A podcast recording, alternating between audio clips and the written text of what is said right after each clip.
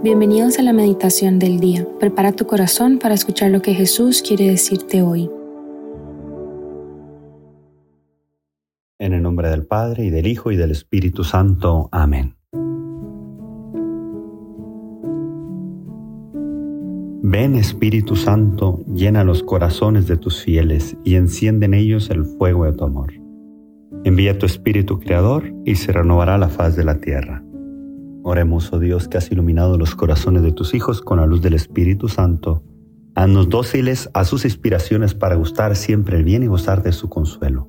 Por Cristo nuestro Señor. Amén. El Evangelio que vamos a meditar hoy, viernes 5 de enero, viernes primero de mes y del año, eh, es el Evangelio según San Juan, capítulo 1, del 43 al 51. En aquel tiempo determinó Jesús ir a Galilea y encontrándose a Felipe le dijo, Sígueme. Felipe era de Bethsaida, la tierra de Andrés y de Pedro. Felipe se encontró con Natanael y le dijo, Hemos encontrado a aquel de quien escribió Moisés en la ley y también los profetas. Es Jesús de Nazaret, el hijo de José. Natanael replicó, ¿acaso puede salir de Nazaret algo bueno? Felipe le contestó, Ven y lo verás. Cuando Jesús vio que Natanael se acercaba, dijo, Este es un verdadero israelita en el que no hay doblez. Natanael le preguntó, ¿De dónde me conoces? Jesús le respondió, Antes de que Felipe te llamara, te vi cuando estabas debajo de la higuera.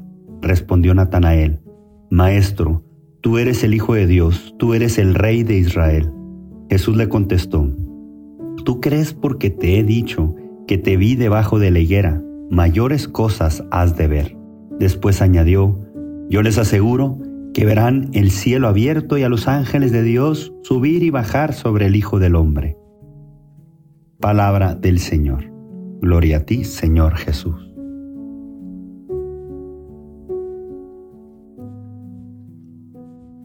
Con este Evangelio siempre puede venir una, una pregunta. ¿Qué significará eso que le dijo Jesús.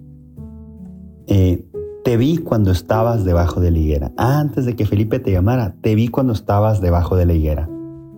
Porque uno puede pensar, bueno, a lo mejor lo que le quiso decir es que mm, antes de que mm, Felipe le llamara, él estaba bajo de una higuera, entonces a lo mejor pues lo vio él. O sea, pero uno intuye que hay algo más de fondo que no, no logramos interpretar o que no logramos saber. ¿Qué significará para Natanael ese te vi cuando estabas debajo de la higuera? ¿Qué habrá pasado debajo de esa higuera con Natanael? ¿Qué, ¿Qué habrá vivido Natanael en esos momentos que para él fue lo que le cambió todo y que hizo esta declaración, Maestro, tú eres el Hijo de Dios, tú eres el rey de Israel.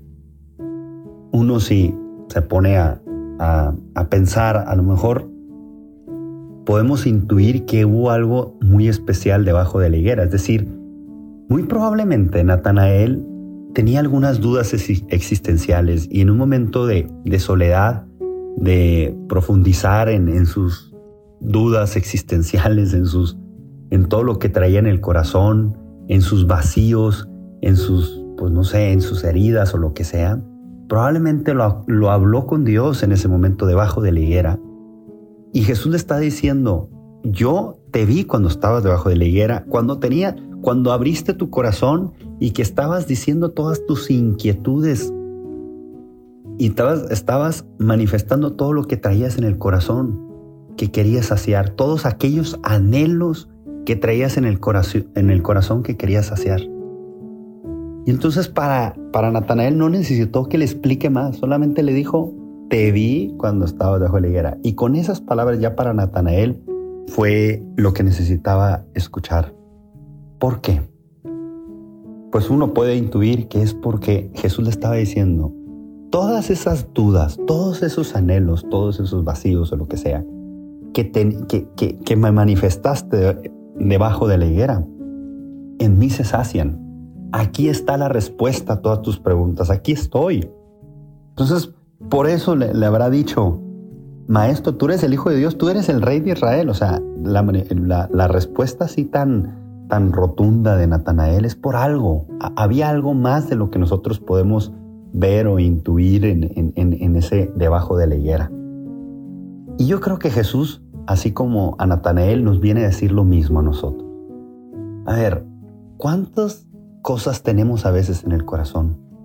¿Cuántas dudas o cuántas Em, inquietudes, vacíos, eh, anhelos que tenemos en el corazón y andamos buscando todos saciarlos. Y Jesús te está diciendo, yo soy, en mí lo vas a saciar. ¿Por qué andas buscando en otros lados? ¿Por qué sigues buscando donde no está? Aquí estoy. Y nos dice también a nosotros, te vi cuando estabas, y ya cada quien tendrá su momento en el que manifiesta con Dios eh, todo lo que trae en el corazón. Te vi en ese momento y te está diciendo, soy yo, ven. Yo quiero saciar tu necesidad, yo quiero saciar tus anhelos que traes en el corazón. Y puede ser también que esos anhelos que vamos trayendo en el corazón y que, y que Jesús quiere saciarlos, indiquen nuestra misión en la vida. A lo mejor para algunos esos anhelos pues es a lo mejor algo más de apostolado, algo más de intimidad con Dios, de, de vida de gracia. Y pues quizá también, así como con Natanael y con Felipe, pues a lo mejor es un llamado a algo más, un llamado mucho más grande, como los, los llamó a ellos a ser apóstoles. Pues no tengamos miedo a que Jesús quiera saciar aquello que tenemos en el corazón.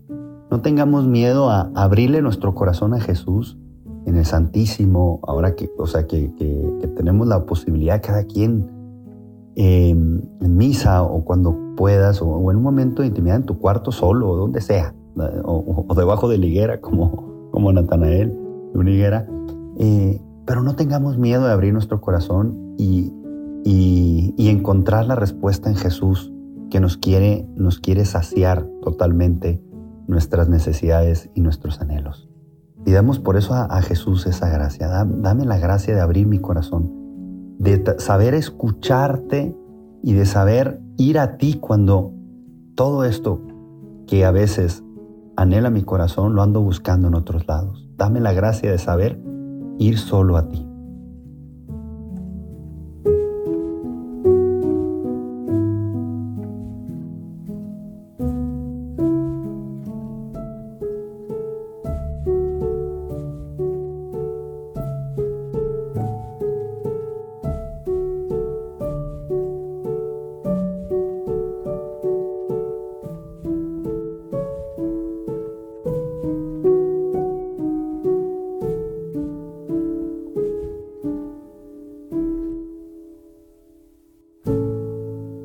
Te damos gracias, Señor, por todos tus beneficios, a ti que vives y reinas por los siglos de los siglos. Amén. Cristo, Rey nuestro, venga a tu reino. María, Reina de los Apóstoles, enséñanos a orar. En el nombre del Padre, y del Hijo, y del Espíritu Santo. Amén.